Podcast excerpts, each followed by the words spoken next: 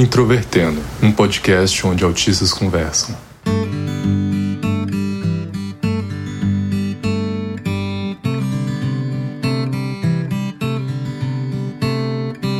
Um olá para você que ouve o podcast Introvertendo, que é o principal podcast sobre autismo do Brasil. Meu nome é Thiago Abreu, sou jornalista, um dos integrantes aqui desta produção que é feita por autistas.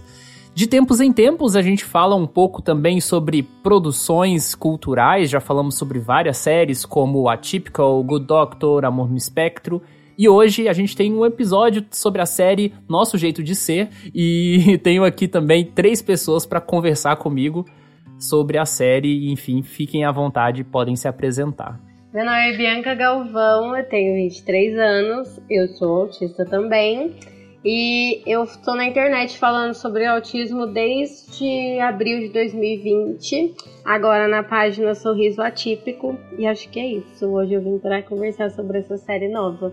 Oi, gente, eu sou a Nicole, eu também sou autista, estou na página Autista e Agora, no Instagram, desde fevereiro de 2021, foi quando eu tive meu diagnóstico tardio. E lá eu falo um pouco sobre o autismo, minha vivência como autista e um pouquinho do que a gente vai aprendendo sobre nós mesmos. Oi, meu nome é Bruno, eu sou autista, eu tenho 28 anos e eu não tenho nenhuma página, mas tenho opiniões. Forte. Ótimo.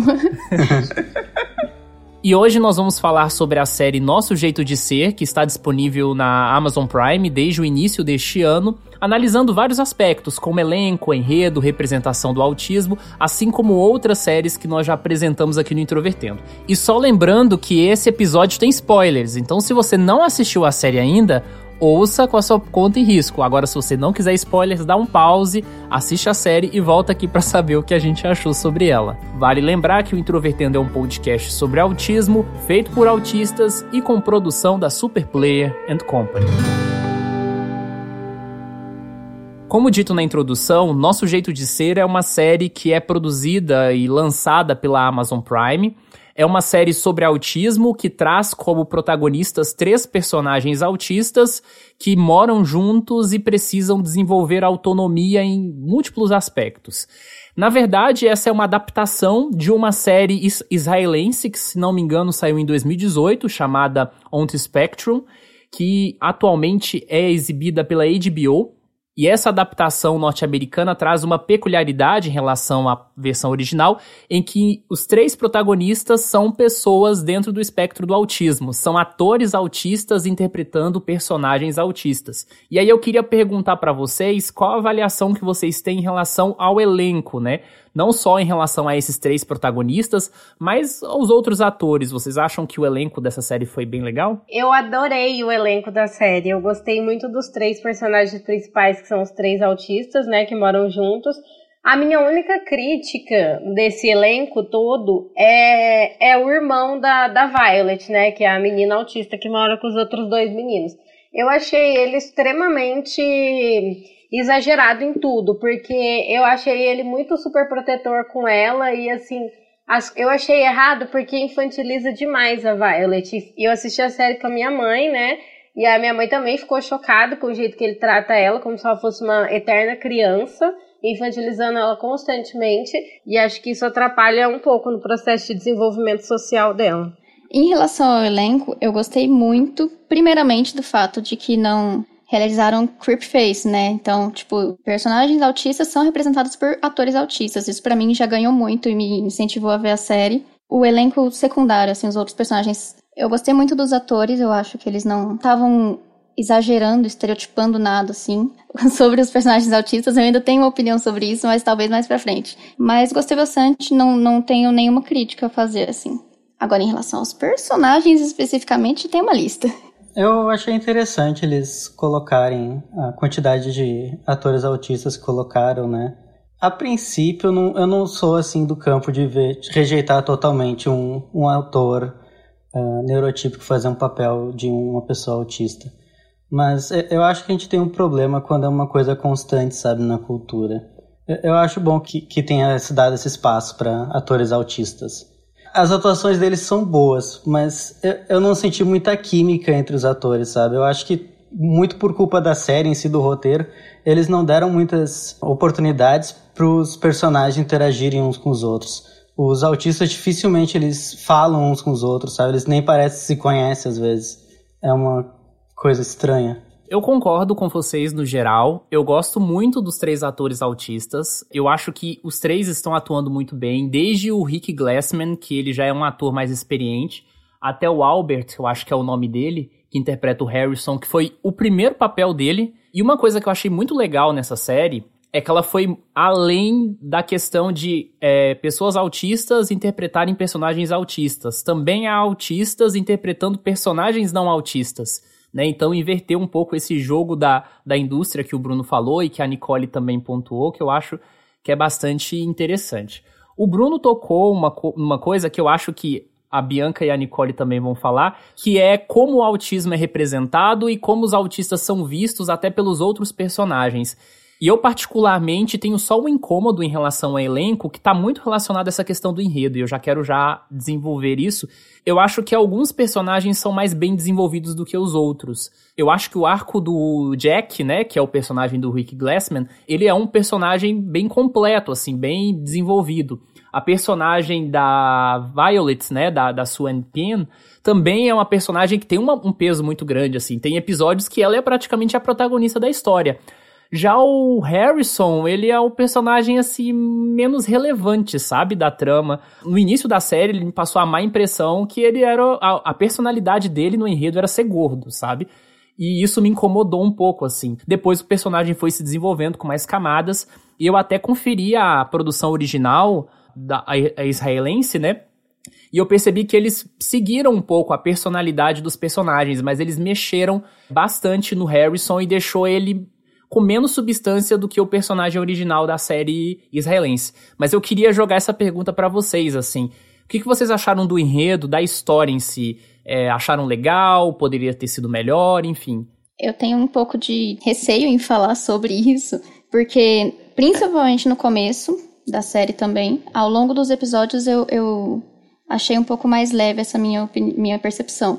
Mas me parecia que era isso, era, era raso mesmo, tanto o desenvolvimento dos personagens quanto o roteiro em si. E essa questão do Harrison também me incomodou um pouco no começo. Os outros personagens tiveram um melhor desenvolvimento, tanto que eu me identifiquei muito mais com o Jack, não acho que só por características do autismo, mas porque ele foi um personagem um pouco mais bem desenvolvido, então deu pra gente criar um pouquinho mais de conexão. Já o Harrison, a gente não teve assim um foco tão grande nele, parecia que era aquilo mesmo. Ele, ele fica em casa e o problema dele é a obesidade e pronto, sabe? Ao longo do tempo foi, foi desenvolvendo um pouco melhor isso, mas eu acho que a série ela pecou um pouquinho nisso do roteiro, pareceu uma coisa um pouquinho rasa assim. Os meus maiores problemas assistindo a série nem são diretamente relacionados com o autismo. Eu não gostei muito de como eles estruturaram a narrativa da série a premissa me parece um pouco assim boba, parece até um experimento social, sabe? Porque a princípio são essas três famílias que se juntam para tentar dar mais dependência para os filhos. Mas essas pessoas mal parecem se conhecer, sabe? Nenhuma das tramas envolve os três. Tem tipo uns três episódios em que aparecem os três. As famílias não se comunicam umas com as outras, sabe? Então, tipo, fica tudo muito desconexo na série. Fica cada um fazendo a sua coisa. Então eu acho que podia ter sido feito muito mais interação e eu acho que tu teria também uma visão muito mais positiva do autismo dessas pessoas se interagindo e socializando, enfim. Que, tá, não socializar uma coisa não é o ponto forte dos autistas, mas essas pessoas nem parecem que se conhecem, né? O máximo de interação que tu tem é o Jack xingando o Harrison. Eu ia concordar com isso que agora que o Bruno falou também, que a Nicole falou que apesar de eu ter gostado muito da série, ela não teve uma história, tipo, com começo, meio e fim, que nem, que nem você vê em Atypical, por exemplo, né? Que começa lá com o Sam e depois ele vai para na escola, né? Tem as dificuldades dele na escola, as coisas dele, depois ele arruma uma namorada e aí desenvolve o relacionamento, depois ele vai para a faculdade, aí é mais um desafio, mais uma coisa para desenvolver na história. E eu tudo bem também que essa série teve só oito episódios, mas em oito episódios em uma temporada dá para você pelo menos criar um início de história. E eu não senti isso também com essa série, achei bem raso. E isso que o Bruno falou, de que os, parece que os três nem se conhecem, é, é muito bizarro, porque é verdade. Eles moram os três juntos e eles praticamente não se falam, tipo, não se olham na cara. É muito esquisito, porque eu fico pensando, eles moram juntos e aparentemente se conhecem desde a infância, porque chega uma hora que eles comentam alguma coisa de jardim de infância e eles não parecem ter laço afetivo nenhum entre eles. É só as patadas que o Jack dá no Harrison de vez em quando, né? A Violet fala uns comentáriozinhos assim entre eles e a única cena que eu vi os três realmente interagindo e parecendo ter algum tipo de, né, de laço é no final, no último episódio, quando eles estão jogando ping-pong e tá os três conversando, porque de resto parece que eles pegaram três autistas estranhos e colocaram dentro de uma, de uma casa. A gente sabe que socialização não é o nosso forte, né? Mas eles parecem realmente três desconhecidos. Isso ficou meio esquisito. É basicamente um Big Brother Brasil.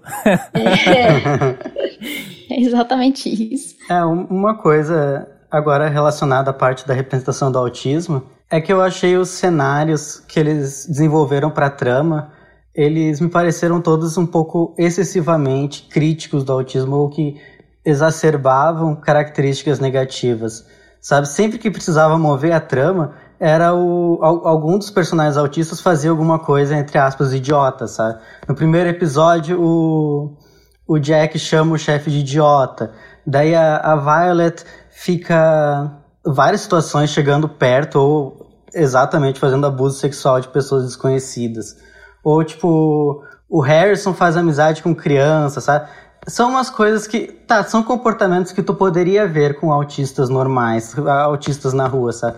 Mas não são comportamentos comuns, sabe? A maioria das pessoas não vai xingar o chefe de burro. É, sabe, é ensinado para nós ao longo da vida que tu não fala essas coisas. O Jack, com certeza, no passado já chamou gente de burro e já disseram para ele que não se faz isso pelo jeito que é o personagem, né? Eu conversei com o Bruno sobre isso tem outro momento antes da gravação, e eu concordo com a linha de raciocínio dele, mas eu, eu só discordo de um ponto que até muitos autistas levantaram, que é a questão da Violet, né? Eu acho que o arco da Violet é o que levanta mais até debates dentro do, da questão da série. Acho que foi você, né, Bianca, que falou sobre o irmão dela, né, o, o Van, né, o personagem. Sim. Então, é, é esse arco bem complexo, né, da relação dela com o irmão e a Violet sendo uma representação do autismo que eu nunca tinha visto ainda na ficção, que é a representação de autistas hipersexuais, que tem vários na comunidade do autismo, é uma parte dos autistas muito invisibilizados até e, e às vezes até meio discriminados entre outros autistas, né?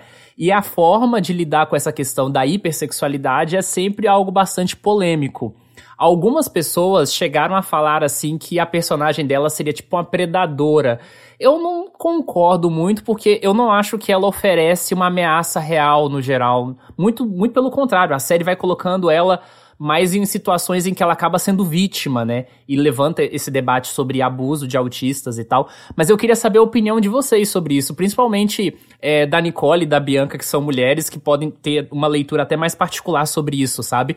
Mas, pelo menos no primeiro episódio, eu fiquei um pouco desconfortável com al alguns diálogos, sabe? Só que ao mesmo tempo eu fiquei pensando, poxa, eu nunca tinha visto esse tipo de representação de personagem autista na ficção, sabe? Achei corajoso, então, enfim. Esse negócio da Violet, logo no primeiro episódio, tem aquela cena, né? Que ela tá no caixa e ela acaba falando lá pro cara e depois aparece a esposa dele, né? E dá aquele rolo todo. E, e, a minha mãe ficou chocada, porque eu assisti com a minha mãe, né? E aí a minha mãe ficou chocada. Ela falou assim: Nossa, mas isso acontece mesmo? Tem autista que é assim? Eu falei, mãe, realmente tem, só que é aquilo que eu falei no início do podcast agora, que se se o irmão dela tivesse tido uma conversa com ela como seres humanos adultos, que são os dois, e isso não só aos 25 anos de idade, que é a idade que ela tem, essa, essa conversa tinha, tivesse, tinha que ter começado lá atrás, lá na adolescência, quando começa a mudança hormonal, quando começa a acontecer esses interesses por outras pessoas, quando começa a acontecer relação sexual. Eles tinham que ter tido essa conversa desde lá atrás. E a gente sabe que o, o, número de mulheres autistas abusadas é muito maior do que o número de mulheres típicas abusadas. Mas a, se fosse, por exemplo, um homem no lugar da Violet, ia ser muito, ia ser muito mais problemático a gente ver essa cena.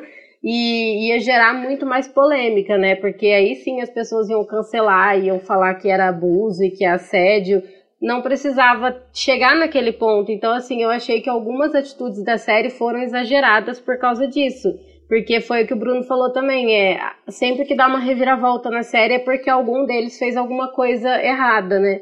E é exatamente isso, são coisas que não precisavam chegar nesse ponto se tivesse conversado como se fossem adultos, não como se fossem crianças. Tipo, não, não vamos falar de sexo com autistas porque são, são anjinhos e são seres puros que não podem falar disso. Então, eu acho que nisso a série errou um pouco também. É, eu concordo bastante com a questão da Violet. Quando a, a Bianca estava falando agora sobre, antes, na verdade, sobre a relação que o Van tem de ter umas atitudes um pouco erradas e que ele só podia ter conversado com ela como seres humanos adultos fazem, eu tava aqui gesticulando loucamente, tipo, sim, é isso, é, concordando aqui, porque uma coisa que me incomodou muito com a, na, em relação a Violet foi, durante a série toda, a super proteção que as pessoas têm com ela.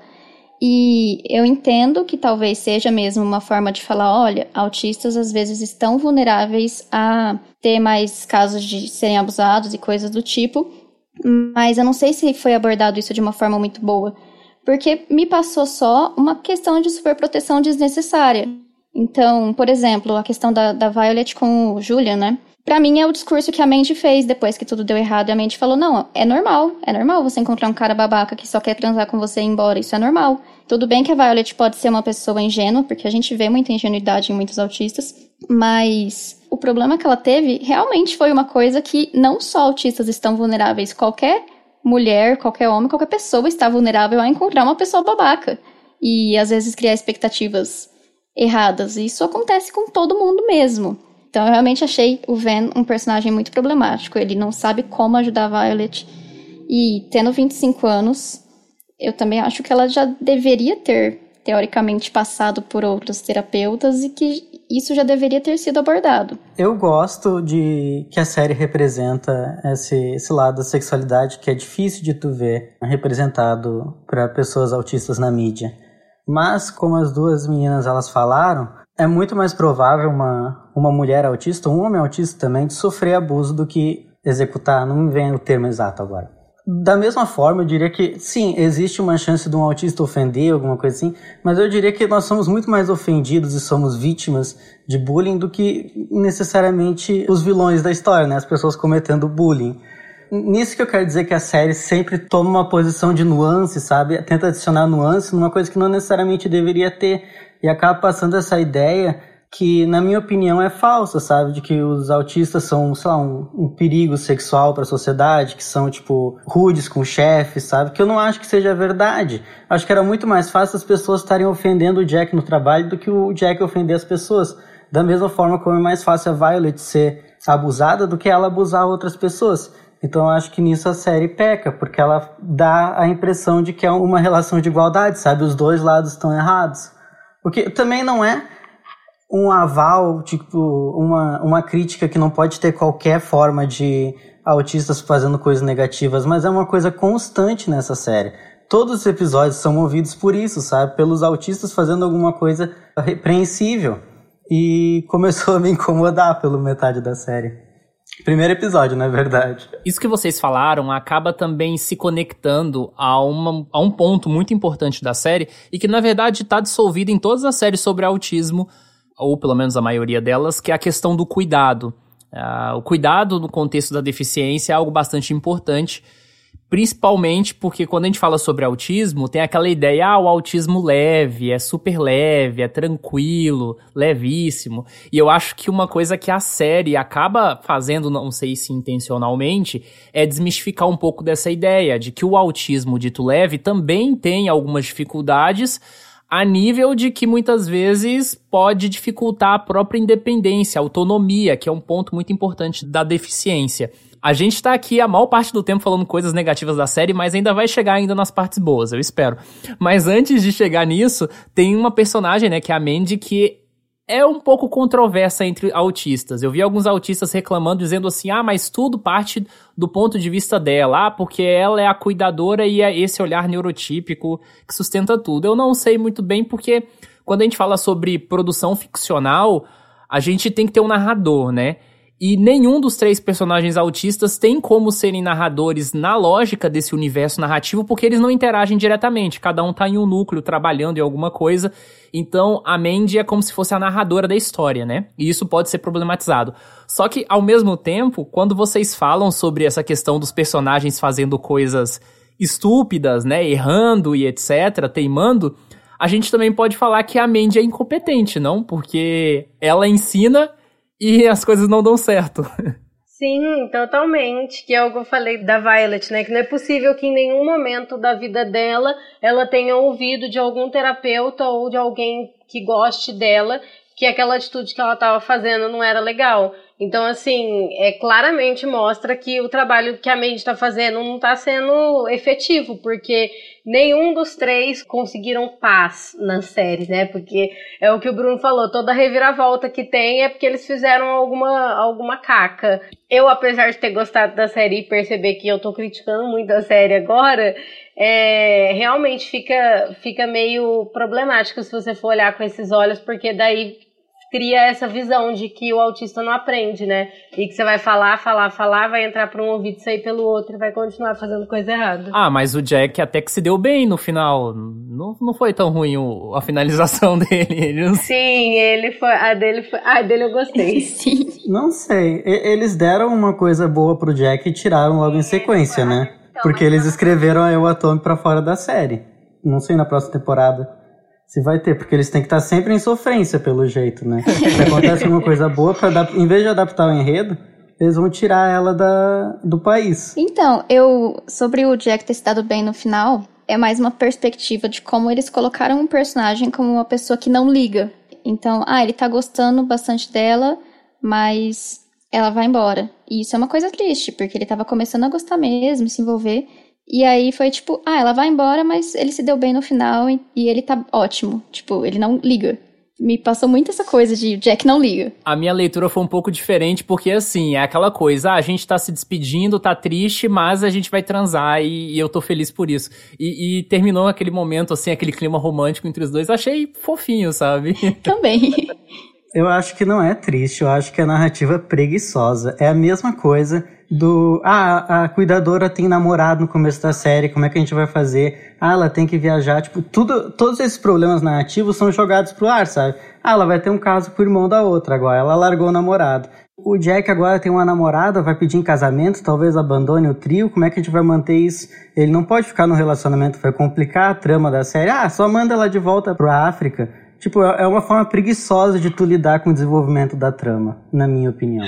Gente, eu tô rindo muito porque a série é autista tomando tombo o tempo inteiro.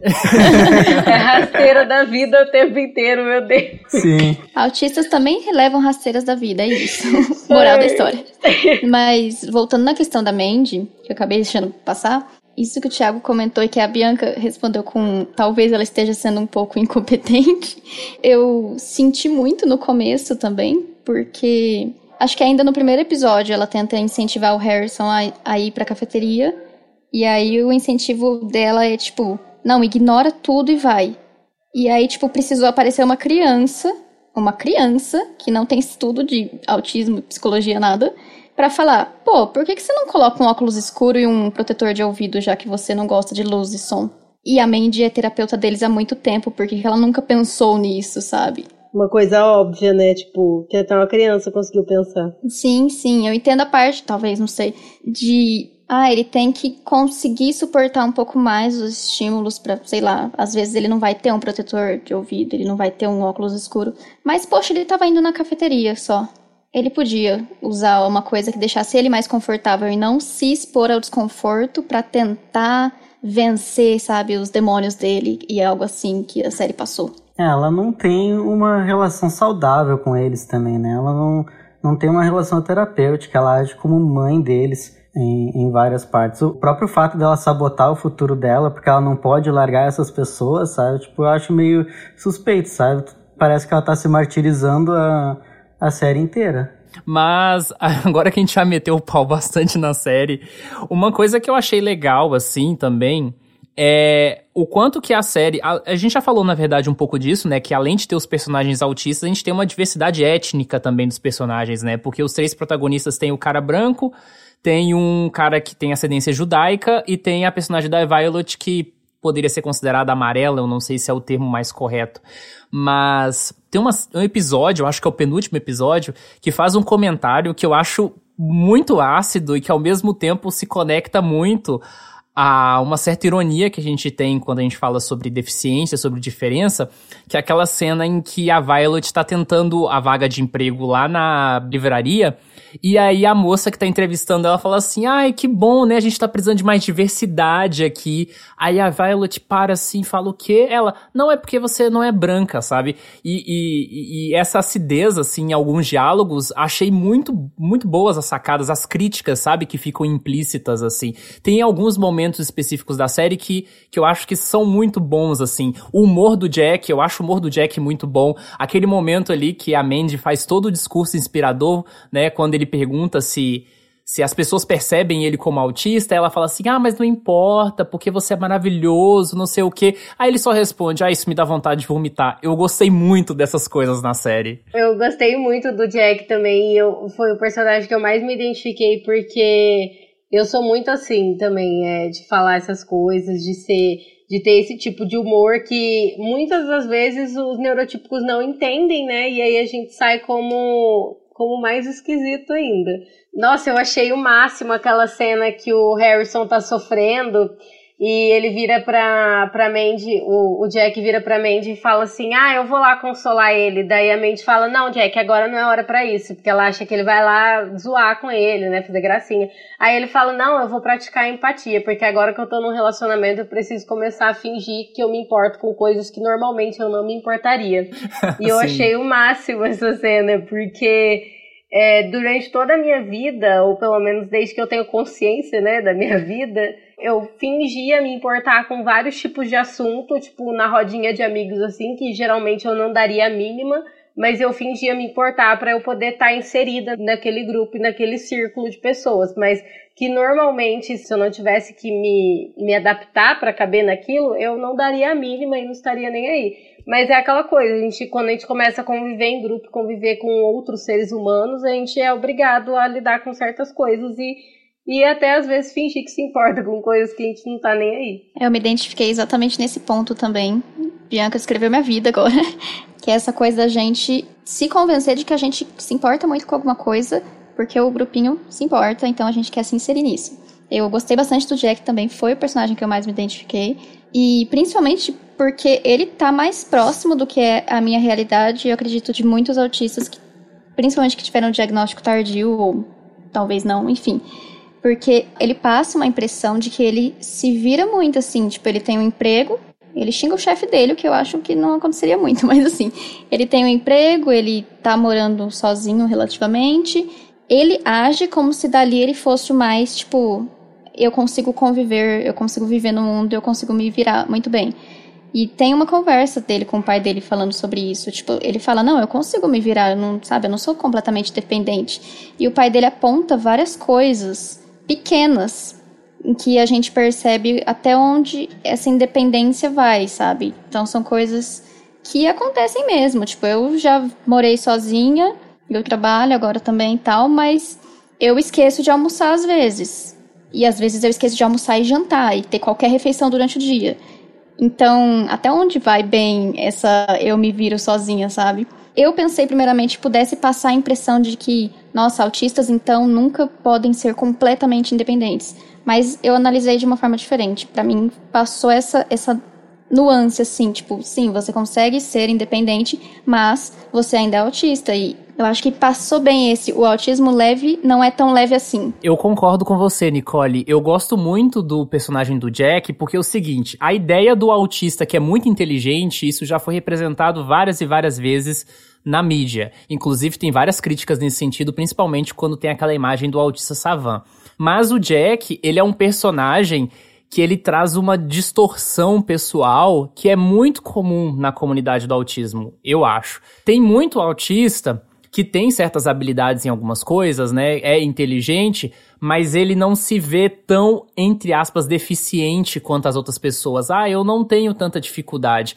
E tem essa distorção sobre as próprias dificuldades, não consegue identificar as próprias questões que dificultam na vida. Porque às vezes nós autistas, nós ten tendemos a dizer assim, ah, porque a gente entende o que é o autismo, porque a gente vive o autismo, mas não necessariamente todos os autistas conseguem ter uma boa percepção sobre si mesmos.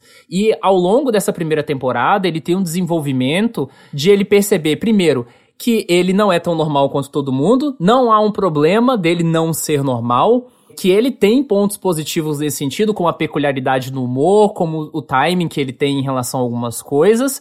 Esse sentido dele se aproximar mais aos outros que têm dificuldades práticas, né? Eu acho que isso é uma coisa bem legal. Se tiver uma segunda temporada e explorar isso melhor, acho que é uma coisa bem, bem legal, assim. Queria ver o, o Jack assumindo mais uma, uma função até de liderança, assim. Se ele, em tese, tem menos dificuldades, para ele ajudar mais, auxiliar mais os colegas dele, né? Eu acho que isso é uma coisa interessante. Eu sei que era para falar mais positivo agora, mas o Thiago mencionou a parte da diversidade da série. Eu notei uma coisa que eu não tinha reparado antes. Mas é, é uma coisa que eu reparo em muito, muitas séries e muita mídia que é lançada recentemente, que é uma tendência a criar um elenco extremamente diverso, Porém, os papéis de protagonismo são sempre reservados para pessoas brancas. Então tu vai ver isso em vários filmes, em mídia, em coisas assim. Tipo, tem um monte de, de gente, tipo, o mais diverso possível. Tem gente LGBT, tem gente negra, tem gente asiática, tem gente tipo, de tudo quanto é tipo. Mas o protagonismo é, sei lá, uma família de brancos, um homem branco, uma mulher branca. E é exatamente o que acontece aqui nessa série, né? Tu tem essa figura central o, o eixo de todas as histórias é a cuidadora, né? Ela se envolve em cada enredo da, da, que, que se passa nessa série. E é uma mulher branca neurotípica. Então isso é uma escolha consciente que foi feita, sabe? Eu não sei se eles precisavam, sabe, desse personagem, porque ela nem tem um papel tão ativo assim, sabe? A maioria dos, dos enredos realmente são sobre os autistas, mas é sempre ela como mediadora do caso. Ela sempre tá aparecendo. Em vez de ter ela, eles podiam só de repente conversar uns com os outros, que tal? Já que eles vivem juntos, podiam resolver os problemas juntos, sabe? Mas a história do, do Jack, de não ser tão independente assim, eu concordo. Achei que foi relativamente bem executado, apesar das minhas críticas. Depois dessa bateria de detalhes sobre a série, eu queria que vocês então dessem a opinião de vocês. Série aprovada, desaprovada, recomendam que as pessoas assistam? Gente, agora que a gente passou 40 minutos falando mal da série, eu tô até com vergonha de falar que eu recomendo a série. Mas eu recomendo a série de coração, porque é importante a gente ver, a gente ver essas coisas de outras maneiras também, mesmo que às vezes você assista a série e não goste e veja esse tanto de problemática que a gente viu, é bom a gente assistir porque a gente vai aprender mais, a gente vai refletir mais sobre o que é certo, o que, é o que não é certo. Então, por mais que a gente tenha feito várias críticas em relação à série, eu acho que é uma série que a gente pode recomendar, principalmente pelo fato de ser atores autistas mesmo, né? Que eu já acho que isso é um grande passo que é muito importante. Então, apesar dos pesares, eu recomendo a série. Eu acho que eu ainda posso recomendar a série, principalmente que a maioria das pessoas que escuta esse podcast é autista, né? E tem diversas séries autistas hoje sendo lançadas, né? Cada pessoa parece preferir uma ou outra. Então, de repente, essa é a série para você, sabe? Essa pode ser a nova série favorita de você, ouvinte. Apesar de eu também ter falado um pouquinho mal da série, e pessoalmente a série ter sido uma decepção no sentido da expectativa que eu tinha quando eu comecei a assistir e a realidade que eu encontrei, não é uma série ruim.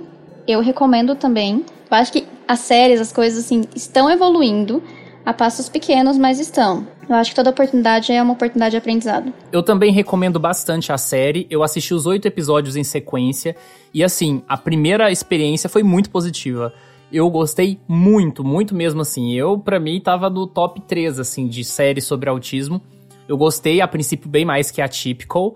É, eu acho que tem potencial. A primeira temporada de Atypical, para mim, assim, não, não era uma grande coisa e, e, a série amadureceu bastante. Eu acho que essa série pode amadurecer. Apesar de que eu estou mais consciente sobre os problemas dela à medida do tempo, mas eu ainda coloco muito crédito, muita fé. Eu simpatizo muito com os atores, a, a interpretação, enfim, é uma série muito bem caracterizada. Eu queria agradecer muito a participação de vocês e pedir principalmente Bianca e Nicole que vocês falem aí sobre o trabalho de vocês, redes sociais, onde as pessoas podem encontrar. E eu agradeço muito a participação de vocês aqui no Introvertendo. Gente, eu escrevo para a página do Instagram, perfil chamado Autista e Agora, tudo junto, sem nada. Eu não sou nenhuma profissional da área, então eu escrevo mais sobre a minha vivência, algumas coisas que eu pesquiso, algumas coisas que as pessoas me mandam.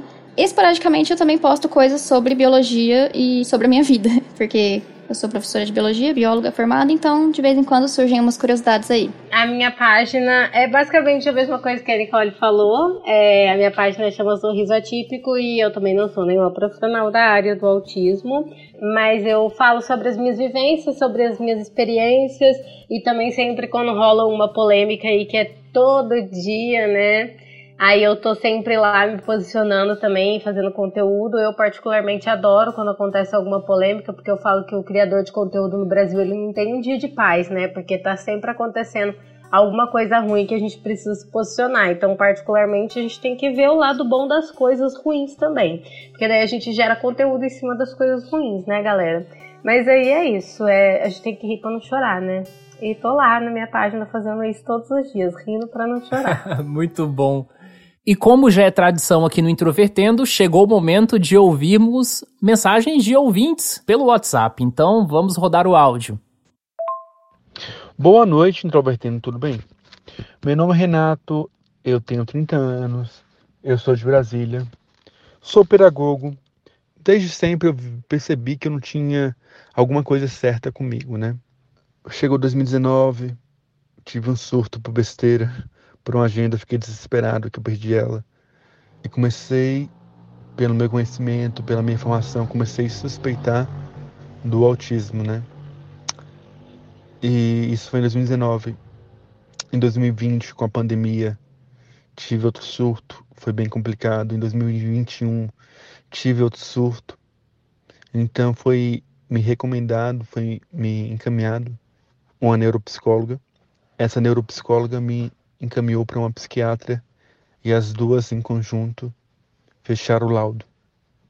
E esse é o meu interesse, né? Esse é o meu objetivo agora.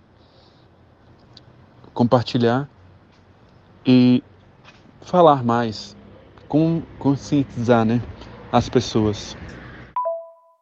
E só lembrando que se você quiser mandar mensagem pra gente, áudio, né, no WhatsApp, você pode mandar pelo número 62 994 656787. Se identifiquem de onde vocês são e nada de áudio com mais de dois minutos, beleza, gente? Então a gente volta daqui a duas semanas com mais um episódio do Introvertendo.